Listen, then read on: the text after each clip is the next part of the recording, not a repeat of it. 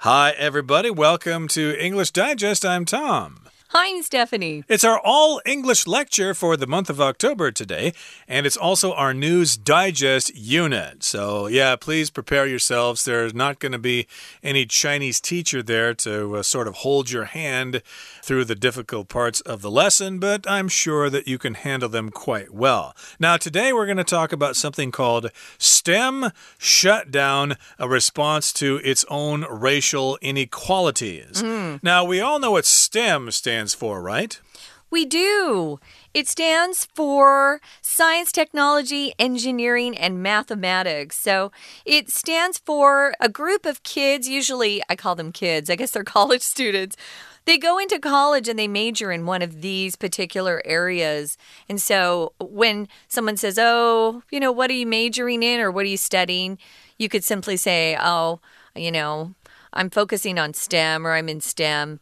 But uh, yeah, they're focused on one of these areas, which actually is a great area to go into as a type of work, especially uh, technology these days. Everything's, you know, high tech.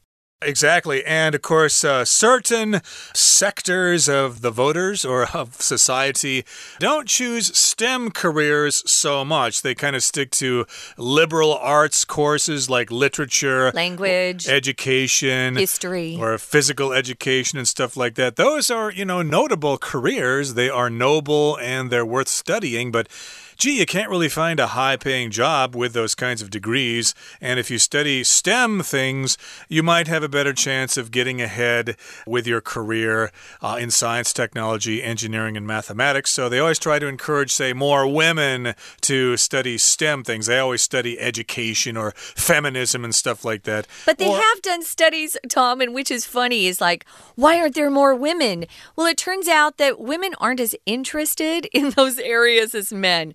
So sometimes there are reasons why uh, certain groups of people don't enter a particular field. You know, I wanted to say for the record yes, you can get a higher paying starting job if you major in one of the STEM fields, but if you end up studying liberal arts, your first job may not pay well but you may enjoy it a lot. And if you work hard, you ultimately can become, you know, a manager, a president, a CEO, just like anybody in STEM. Yeah. Mm, but uh, there does seem to be this kind of movement to encourage more people to enter STEM careers, which I did not myself. I majored in uh, broadcasting and stuff like that.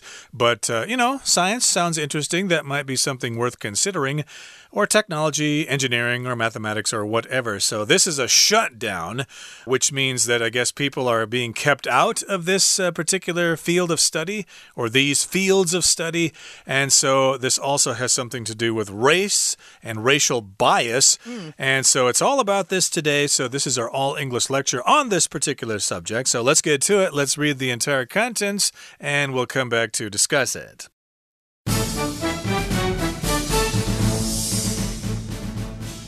In solidarity with the Black Lives Matter protests taking place in the U.S., more than 5,000 scientists around the world stopped working on June 10, 2020. Shutting down operations along with them were two renowned academic journals, Science and Nature.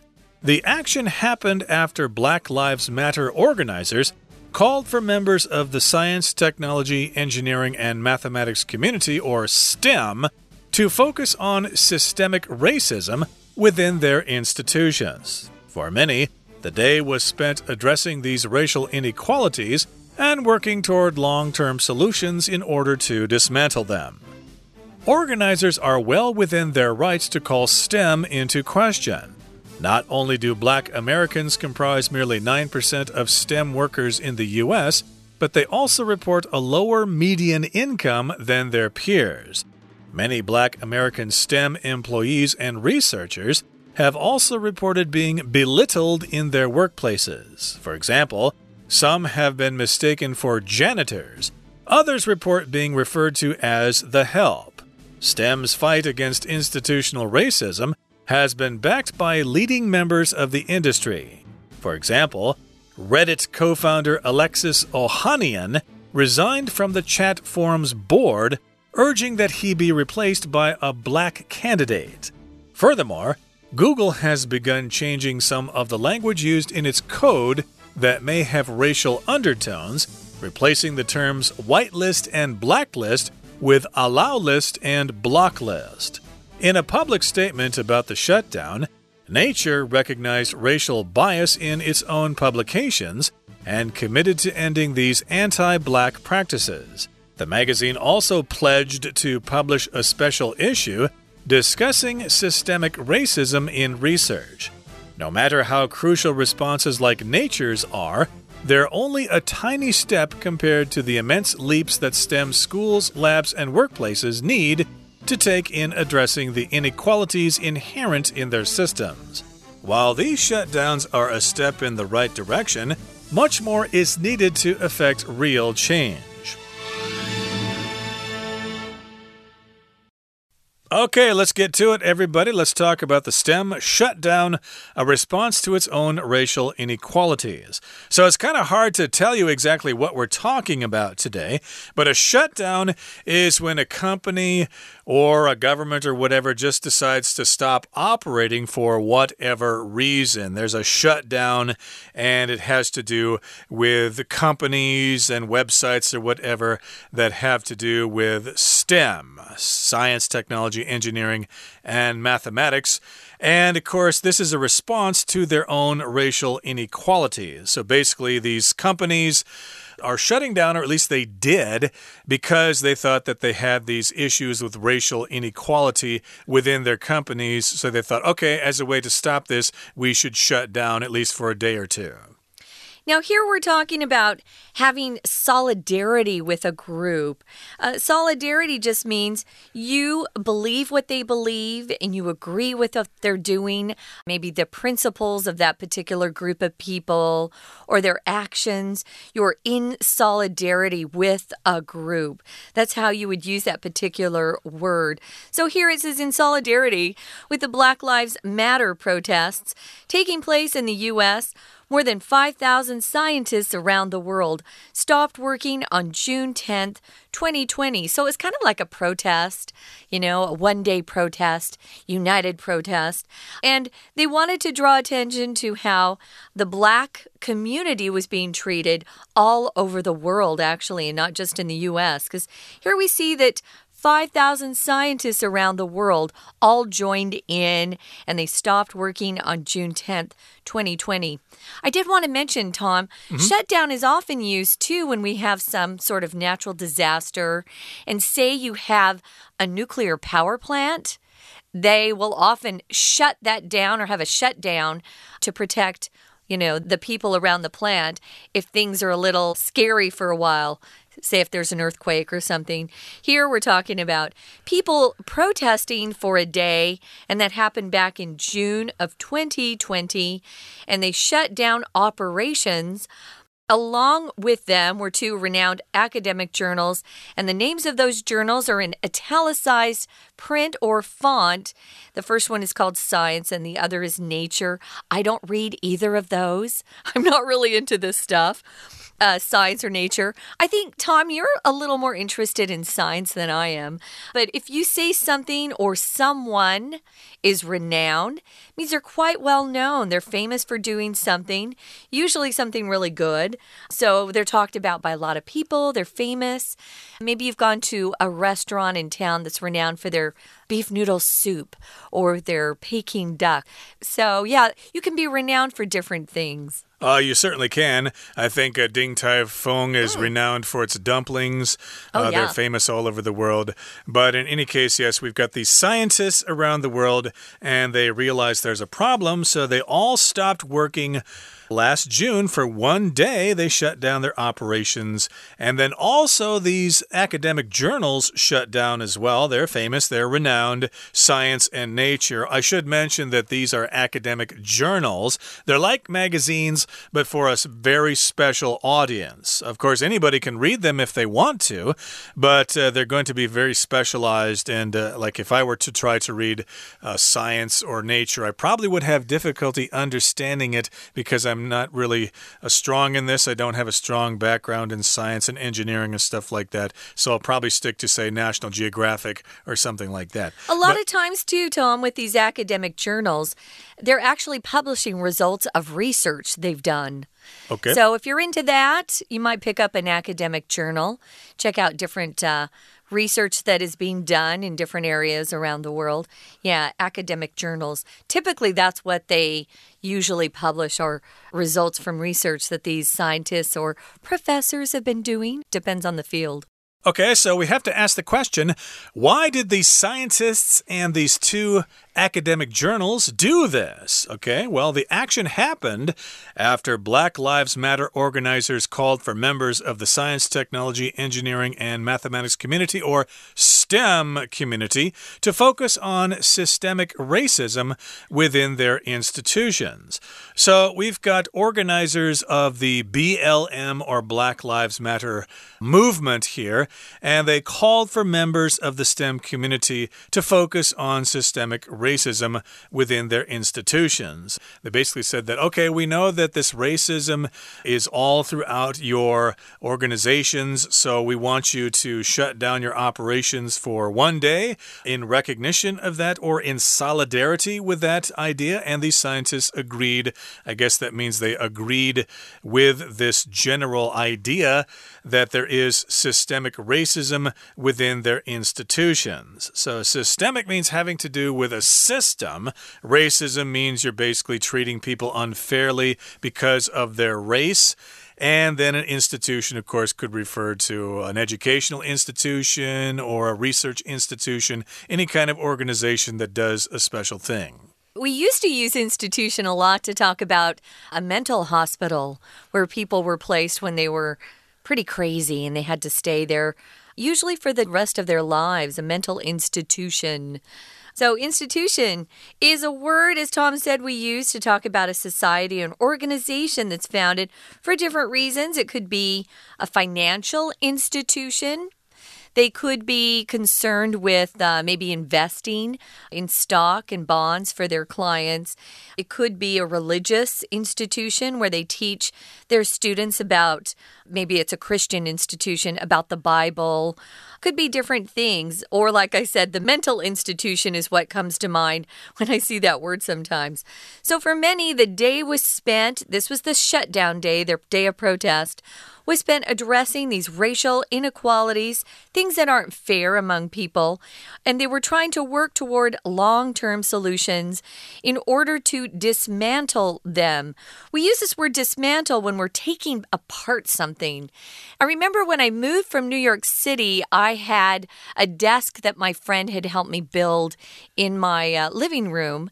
And I didn't know how to take it apart. Another word for that would be dismantle it. I didn't know how to dismantle the desk. So, take apart is another way you can phrase that. But if you learn dismantle, you've got another great verb in your vocabulary that you can use. So, if you dismantle something, you take it apart, take it to pieces, so it's no longer operational or operating the way it used to. Okay, so that brings us to the midway point of our discussion for today, but stay tuned. We'll be right back with some more.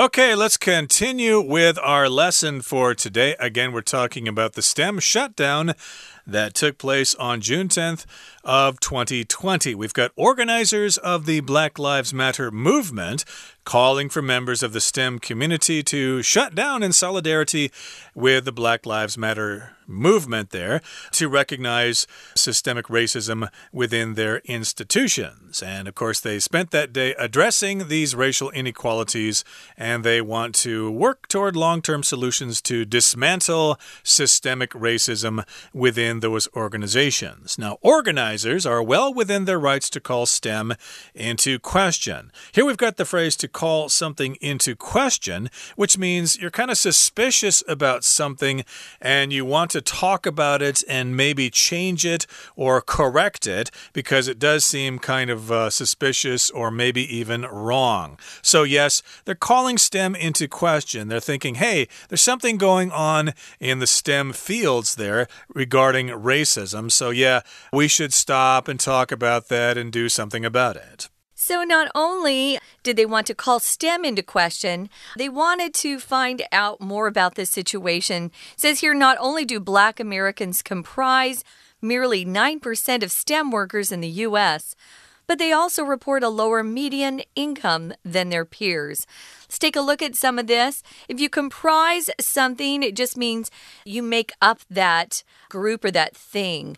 So I could say, my group of friends is comprised of someone who lives in Korea, someone who lives in England, and somebody else who lives in Utah. So my friends are spread all over, although we all used to know each other when we lived in New York City. So comprise can be used to talk about what a group is made up of, or even maybe a product that you're putting together.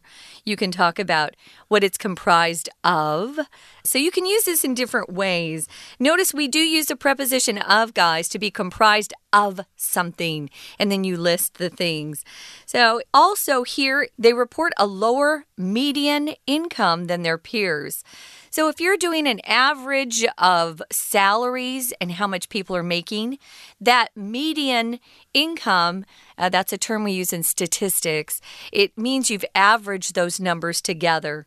So, they report also that the black Americans who are working in the STEM fields are making less money than their peers. Your peers are the people that uh, you share a generation with, or perhaps you're all in the same field.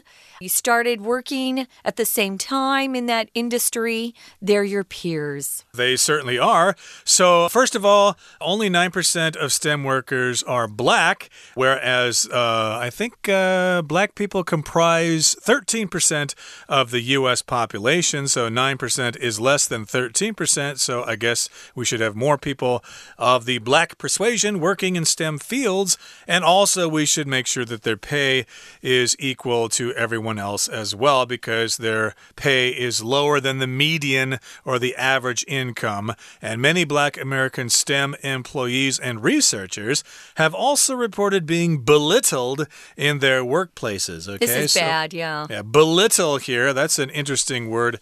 Uh, yes, they are being belittled here, which means you kind of make someone seem like they're unimportant. You kind of uh, superior around them. Maybe you step in front of them. If they're waiting for the elevator, you kind of subconsciously step in front of them to get in the you elevator. You don't include them in conversation. You kind of consider them lower than you, or you don't you don't respect them as much, perhaps, as the people you're talking to. That's not systemic racism. That's just racism. So if you have those sorts of situations, I would call attention to them. That's terrible. Here's another example. Some have been mistaken for janitors. That's terrible. So uh, maybe people aren't used to living around a large black community and they just, you know, don't have any experience with it. There are a lot of people who just don't understand what it's like. I think one of the best things you can do is talk to people. You know, I have some black friends and I talk to them about this and I said, How are you feeling? Do you feel like this? And it's good to have these conversations. So, yeah, you should never mistake someone to be a janitor, although I think we should be treating janitors just as well as we do the CEO. That's my opinion. Uh, I agree with that. A lot of my best friends were janitors, and I was a janitor myself in the past. Me too. So, in any case, yes, uh, I guess the situation would be there's a black person there, and you say, "Oh, can you go clean up the bathroom? It's kind of smelly in there." And the person will say, "Well, I'm not a janitor. I'm actually uh, the chief engineer in the R and D department." Exactly. There. So yeah. Uh, that's basically what they're saying here. Don't here. assume things about people. Exactly, and uh, also others report being referred to as the help. That kind of reminds me of a movie. I there was a movie called The Help. Yeah, which of course is referring to black people, and uh, they tend to think black people are there to help out the white people. Back in the 1950s. Uh, exactly. Yeah, I think that's when that movie took place. My wife likes that movie actually, but That was uh, really good, actually. Okay, very good. But Yeah. uh, let's move on now to the next paragraph here. STEM's fight against institutional racism has been backed by leading members of the industry. So, yes, again, these scientists and these journals are fighting against systemic racism or institutional racism. I guess that's the same thing. And their fight has been backed by leading members of the industry. Backed here just means supported. So, yes, uh, members of the industry are supporting these people who stopped working for a day. For example, we've got Reddit co founder Alexis Ohanian. This person resigned from the chat forums board, urging that he be replaced by a black candidate. Alexis, I'm glad they told us it was a guy because actually, Alexis can be a girl's name or a guy's name. Both are okay. And as you know, Alexis, who is the voice for what, Amazon?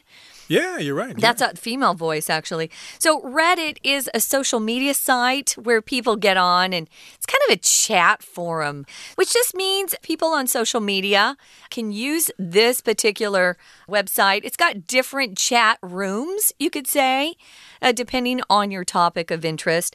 And you can join and, you know, give your opinion on whatever. So, he's co founder which means he actually set up Reddit, developed Reddit, and he himself resigned because he thought he should be replaced by a black candidate. I'm not sure what race Alexis is, so we'll just have to leave it at that. But um, that was his, I think, his protest move. So I guess he was walking the talk, which is a phrase we use to say, yeah, you can say you believe that, but do your actions prove that? I think that he was trying to say, it's more than just saying it. I'm going to demonstrate how important this is to me because I'm going to resign and I want a black candidate to be my replacement. Yep, he's urging people do that. He's uh, suggesting that. He wants that to be the result. He wants the next uh, person in charge to be actually black. And furthermore, Google has begun changing some of the language used in its code that may have racial undertones, replacing the terms whitelist and blacklist with allow list and block list. So even Google itself is deciding to change their own language here to uh, cope with this particular problem of systemic racism within the STEM industry. So, yes, they've changed some of their language used in their code. Code usually refers to like uh, computer code, right? Yeah, it does. Uh, it's their algorithms, their computer coding. If you guys out there are in the STEM fields and you're studying tech, you're probably learning how to code, uh, which is a great. Great area these days. There's a lot of need for computer programming. So instead of using a whitelist and blacklist, uh, they're using allow list and block list. If you have racial undertones, undertones just means it's not just in your face. You know, it's more of a feeling that something gives you, an undertone, kind of a subtle feeling that something gives you. So, in a public statement about the shutdown, Nature, remember that's the academic journal we mentioned, Nature recognized racial bias in its own publications. When you talk about someone's bias, it just means that's their prejudice, that's their um, their view, and it's usually based on how they grew up, their own experiences, and if you have a bias against or for something, you're either in favor or against one thing or another, and it's usually used in a way we consider to be unfair. So if you're biased towards the color green. Oh, people who like purple might be very upset about that. But uh, yeah, to be biased is not naturally good.